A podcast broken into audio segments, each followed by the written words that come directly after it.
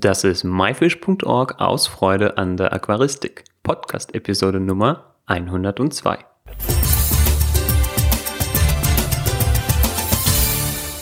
Hallo, mein Name ist Joris Jutjajevs und herzlich willkommen bei der 102. Episode. In diesem Interview erzählt uns Benjamin Haring von seiner spannenden Zeit in Bangalore.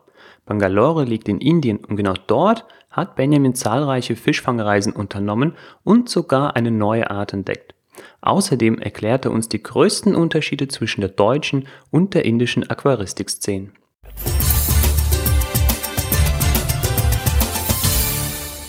Heute mit mir ist der Benjamin Haring. Der Benjamin war in Indien, Bangalore und hat eine sehr interessante Geschichte zu erzählen zur Aquaristik vor Ort und zu spannenden Fangreisen. Hallo Benjamin. Hallo. Hi. Wie geht's dir? Gut. Und zwar, ähm, genau, Indien. Was hat dich nach Indien verschlagen? Also in Indien habe ich, ähm, ist ein bisschen eine längere Geschichte. Ich bin viel, viel rumgereist in Asien, ähm, als ich jünger war, vor allem eben Südostasien, Malaysia, Thailand, ähm, Japan, die Ecken und habe da auch äh, hauptsächlich nach Insekten gesucht, aber eben auch immer nach Fischen geguckt und ähm, wollte eigentlich immer gerne nach Indien. Aber ähm, es hat mir schon auch ein bisschen Angst gemacht, wenn man, vor allem wenn man alleine reist, ist Indien ähm, sehr groß. Man kann äh, sehr krank werden, wenn man nicht aufpasst, was mir auch ein paar Mal passiert ist dann. Und ähm, habe dann studiert und da hat sich die Möglichkeit ergeben, Auslandspraktika oder ein Auslandspraktikum zu machen.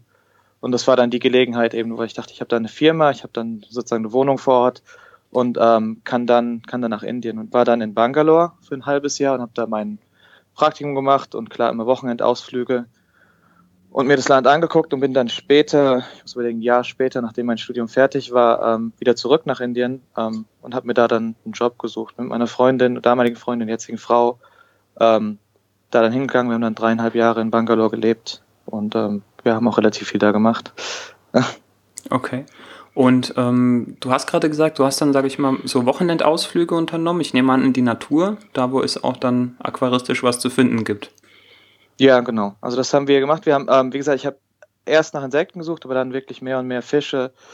Ähm, die Ausflüge waren immer so ein bisschen eine Mischung am Anfang, mehr einfach ähm, erstmal ein bisschen, wie soll ich sagen, die Sehenswürdigkeiten und Tempel und da ist mir eben aufgefallen, dass da überall eigentlich relativ viel, wie soll ich sagen, entweder Flüsse oder Bäche oder Tümpel sind, die ähm, klar interessant waren und habe dann angefangen, da auch Netze mitzunehmen ähm, und zu gucken. Am Anfang war das eher, wie soll ich sagen, eine mehr einfach aus Interesse gucken, was kann ich fangen. Und als ich dann die ersten Fische gesehen habe, ähm, wurde das dann doch immer interessanter und ähm, ja, ein bisschen, wie soll ich sagen, äh, eher wesentlich intensiver. Da wurde dann, ist, haben wir mehr geplant, haben dann auch wirklich mehr geguckt, ähm, wo gibt's wirklich gute Flusssysteme, wo können wir, ähm, wo sollten wir wirklich gucken und ähm, haben dann da auch mehr systematisch sozusagen nach Fischen und, und anderen aquatischen Lebewesen gesucht.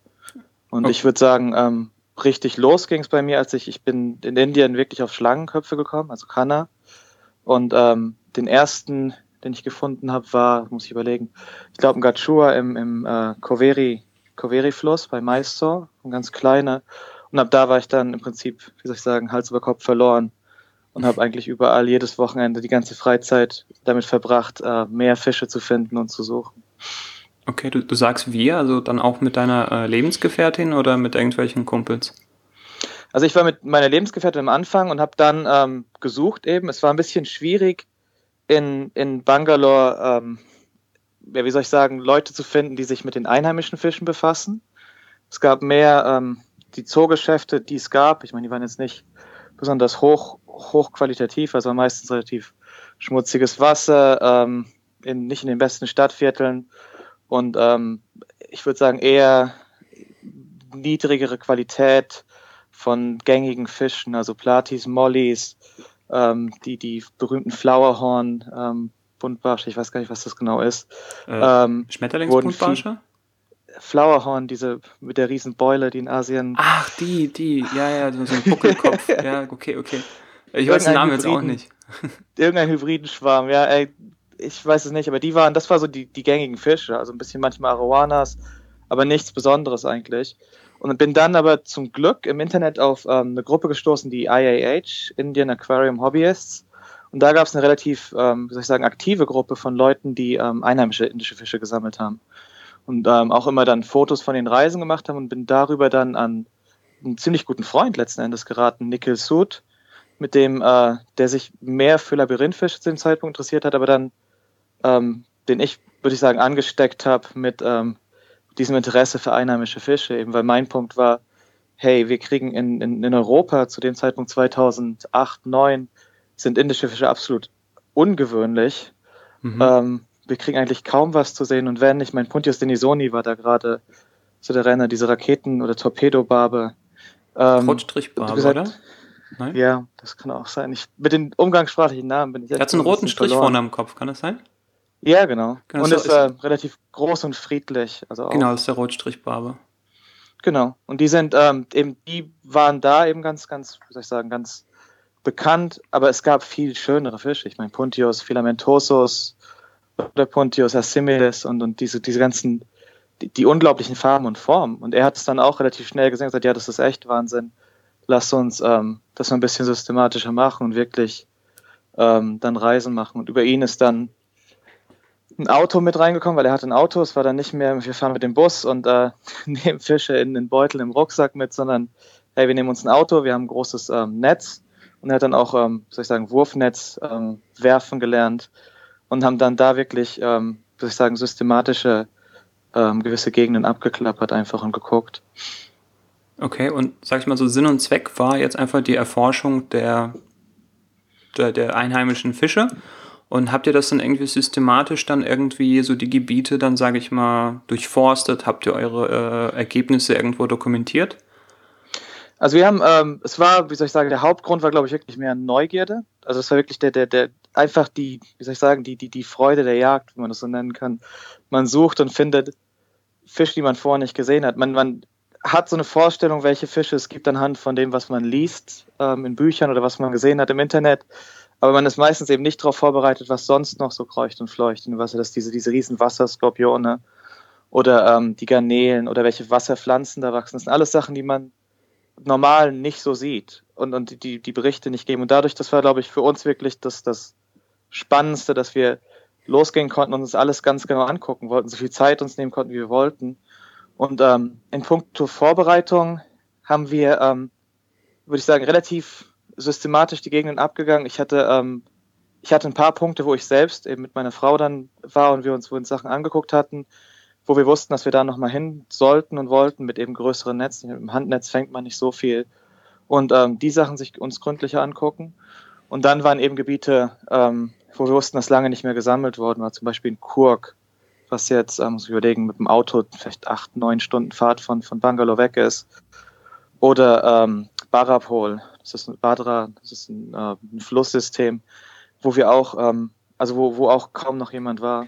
Und wir haben meistens abgeglichen mit ähm, eben den anderen, wie soll ich sagen, Hobbyisten, die auf, auch gepostet haben auf dieser IAH-Gruppe, ähm, wo die waren und haben versucht, dahin zu gehen, wo sie noch nicht waren, oder eben in Gegenden, wo wir dachten, dass sie zu wenige Arten gefangen haben. Und ähm, zeitlich muss ich sagen, ist Indien in der Hinsicht ein bisschen schwierig, weil in, in der Monsunzeit, was ähm, ich sagen, ab Juni losgeht um Bangalore rum, bis ähm, November wird man kaum was fangen, weil dann so viel, dass so viel Wasser in den Flüssen ist aufgrund von dem vielen Regen. Mhm. Ähm, da war dann meistens eine Pause. Also wenn wir da geguckt haben, haben wir mehr, wie gesagt, so geflutete Tümpel angeguckt, was es viel um Bangalore gab. Und da gibt es ja eine eigene Fauna auch, die ganz interessant ist. Aber die Flüsse und, und Bäche und so haben wir meistens in der Trockenzeit uns angeguckt. Und ich meine, das sieht man ja selbst in Deutschland. Ähm, wann kommen die Exporte aus Indien? Meistens so Dezember, Januar, Februar, März. Und das ist, wenn das Wasser wirklich niedrig ist und man an die Fische überhaupt rankommt. Ja klar, ist deutlich einfacher. Die sind dann enger beisammen und verteilen sich nicht so stark. Das macht alles ja. Sinn. Äh, Gab es dann besondere Erlebnisse oder habt ihr vielleicht sogar neue Arten entdeckt?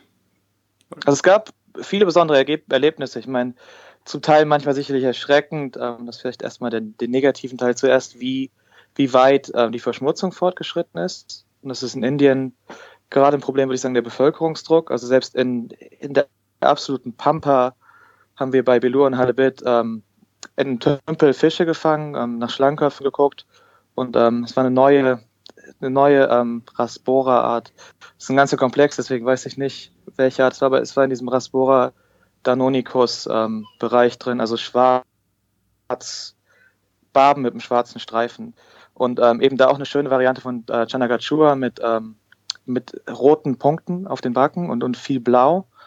Und ähm, da war das erschreckend, wir haben gefischt und eines, eines so bei einem Netzzug hatten wir dann einen Beutel voll mit Spritzen, oh je, wo ein krass. Krankenhaus, ja, wo ein Krankenhaus ihre, ihre Abfälle entsorgt hat.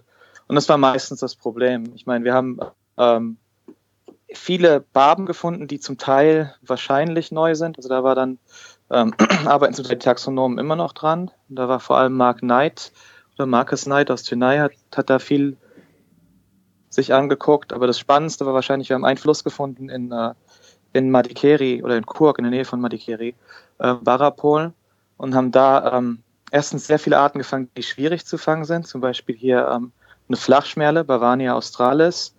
Äh, und da war Pseudorhynchus, das ist auch so ein, soll ich sagen, kleiner, ähm, auch so ein kleinerer ähm, Saugschmerlen-Typ Fisch. Dann äh, verschiedene, ich glaube drei, vier Schistura-Arten im gleichen Bach. Und ähm, eine war Codaguensis, also die ist, dass die, ähm, die, die Körperhälfte, die, die, die hintere ganz rot, sehen unglaublich aus. Ähm, Mystos canarensis, das ist ein brauner ähm, Wels, mit extrem schönem Verhalten. Jetzt muss ich überlegen, einen anderen Wels, Tja, wenn ich mich da erinnern könnte, muss ich, ähm, muss ich gucken. Es war ein relativ seltener Wels, ähm, Malabaricos. Dann haben wir nur einen gefangen.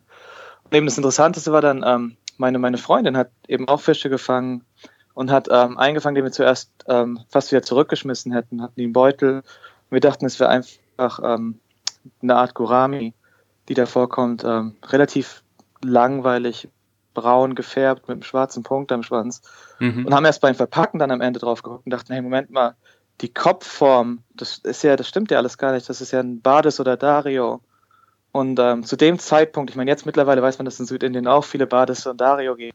Zu dem Zeitpunkt gab es keine, keine, keine Funde von Bades oder Dario. Das war in Nordindien, was hey, 1000 Kilometer, 2000 Kilometer weiter oben war. Und hatten uns dann da wirklich eine neue Art gefunden, ähm, die wir dann an Ralf Britz geschickt haben. Und der hat die beschrieben.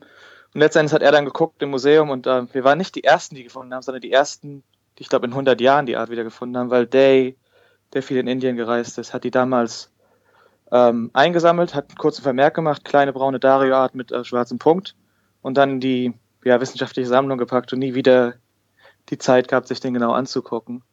Aber das war ähm, echt toll. Also es hat Spaß gemacht, weil das war ein absolut unberührter Fluss. Das war einer der wenigen Orte, wo wirklich niemand war und ähm, wo auch noch keine Zerstörung war. Allerdings, was mir ähm, Nickel später erzählt hat, ein Jahr später ist ähm, der ganze Bach oder Fluss ähm, mittlerweile das Habitat ist nicht mehr da, die Fische sind nicht mehr da, weil ähm, Sandmining ist ein großes Problem. Also die Leute holen sich den Sand zum Bauen. Und klar, so wie Indien wächst, müssen die viel bauen. Und ähm, Sand ist auch ein Rohstoff. Und ähm, sie haben den ganzen Sand abgegraben und der Bach ist jetzt letzten Endes relativ dahin und die Arten sind auch verschwunden. Also ähm, ich denke weiter oben vielleicht schon noch da, aber ich er hat sie nicht wieder gefunden. Was, was, machen die da bei diesem Sandmining? Die holen sich den Sand aus den Flüssen.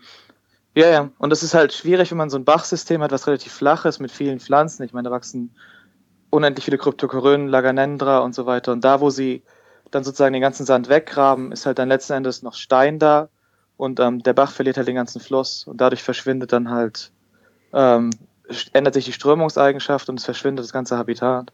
Okay. Also er war jetzt nochmal da und hat gesagt, die Art nicht, er hat keine von den Arten wiederfinden können, was echt ähm, traurig ist, weil die alle nicht wirklich besonders häufig sind.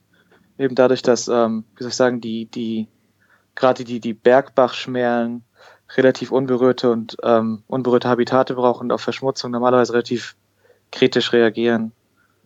Okay. Würdest du, sage ich mal, ja jetzt in der heutigen Zeit nochmal hinfahren und nochmal solche Ausflüge unternehmen?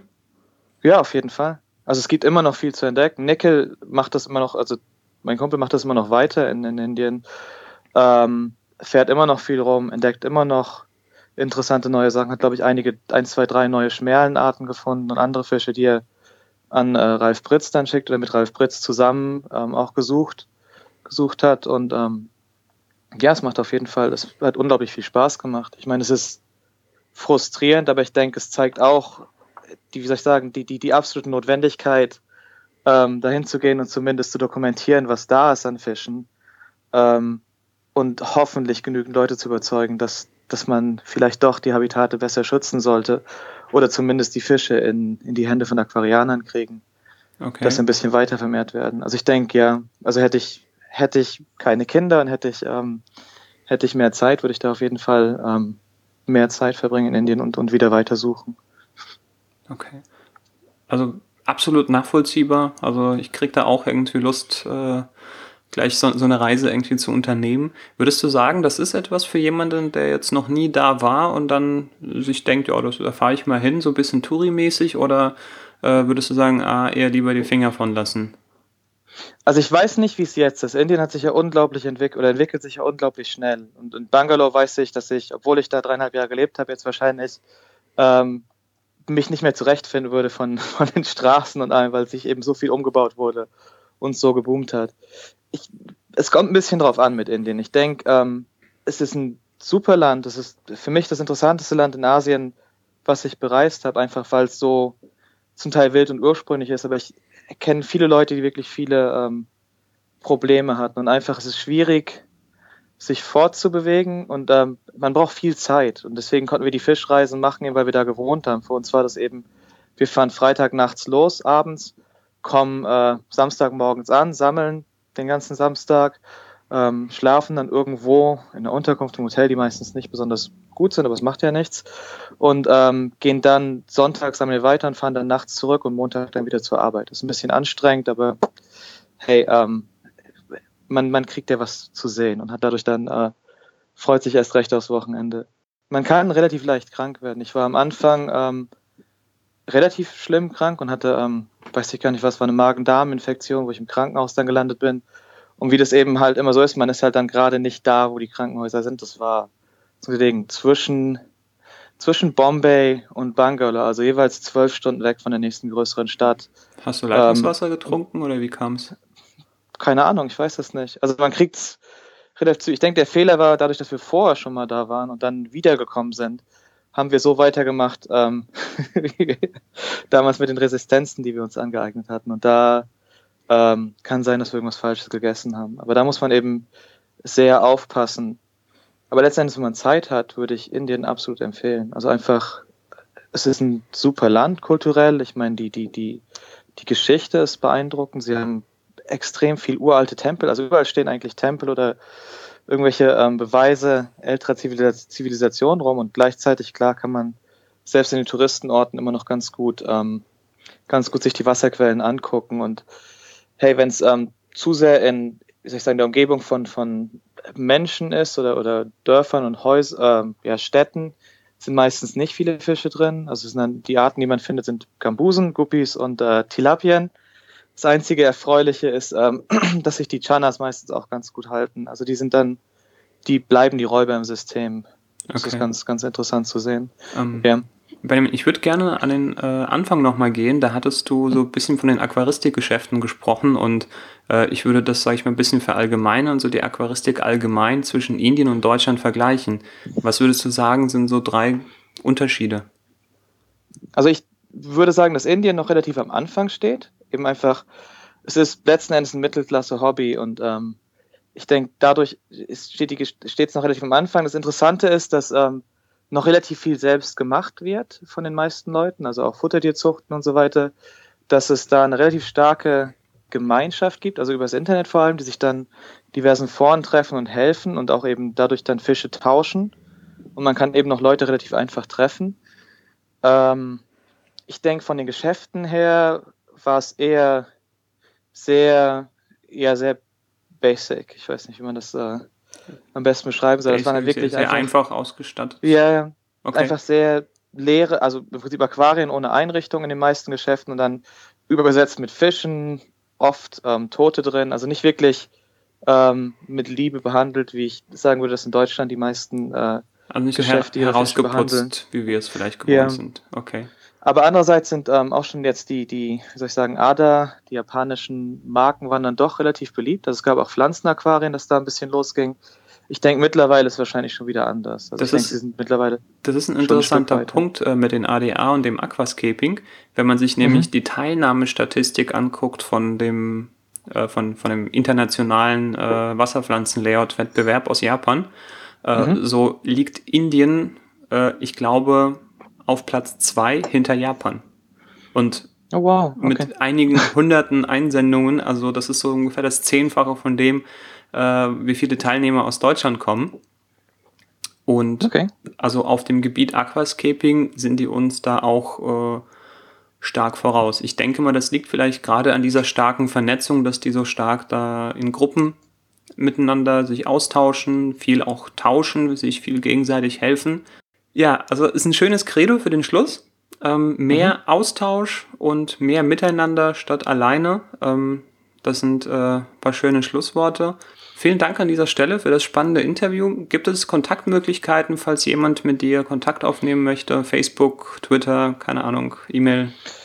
E-Mail ist am einfachsten, benjamin.haring at gmail.com oder meine Webseite beetlebreeding.ch, was äh, jetzt nicht mit Fischen zu tun hat, mit Käfern, aber das sind die beiden ähm, Orte, über die ich am besten erreichen kann eigentlich.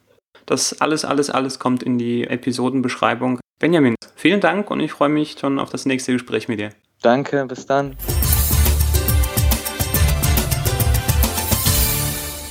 Ganz schön mutig, aber auch total spannend, was Benjamin auf seinen Fangreisen in Indien erlebt hat. Eine Liste mit allen Fischen, die der Benjamin erwähnt hat, sowie viele weiterführende Links findest du bei uns in den Show Notes. Gehe dazu auf www.my-fish.org-episode 102. Episode als Wort und die Zahl 102. Würdest du dich trauen, solche Ausflüge in einem fremden Land zu unternehmen? Oder warst du vielleicht schon selber irgendwo im Dschungel und hast nach tropischen Fischen gesucht? Schreib es uns in die Kommentare. Wir sind gespannt, wo du bereits überall gewesen bist. Nächste Woche wartet auf dich ein interessantes Interview mit Uli Bauer von krusterhunter.de. Das war myfish.org aus Freude an der Aquaristik. Tschüss und bis zum nächsten Mal, dein Juris.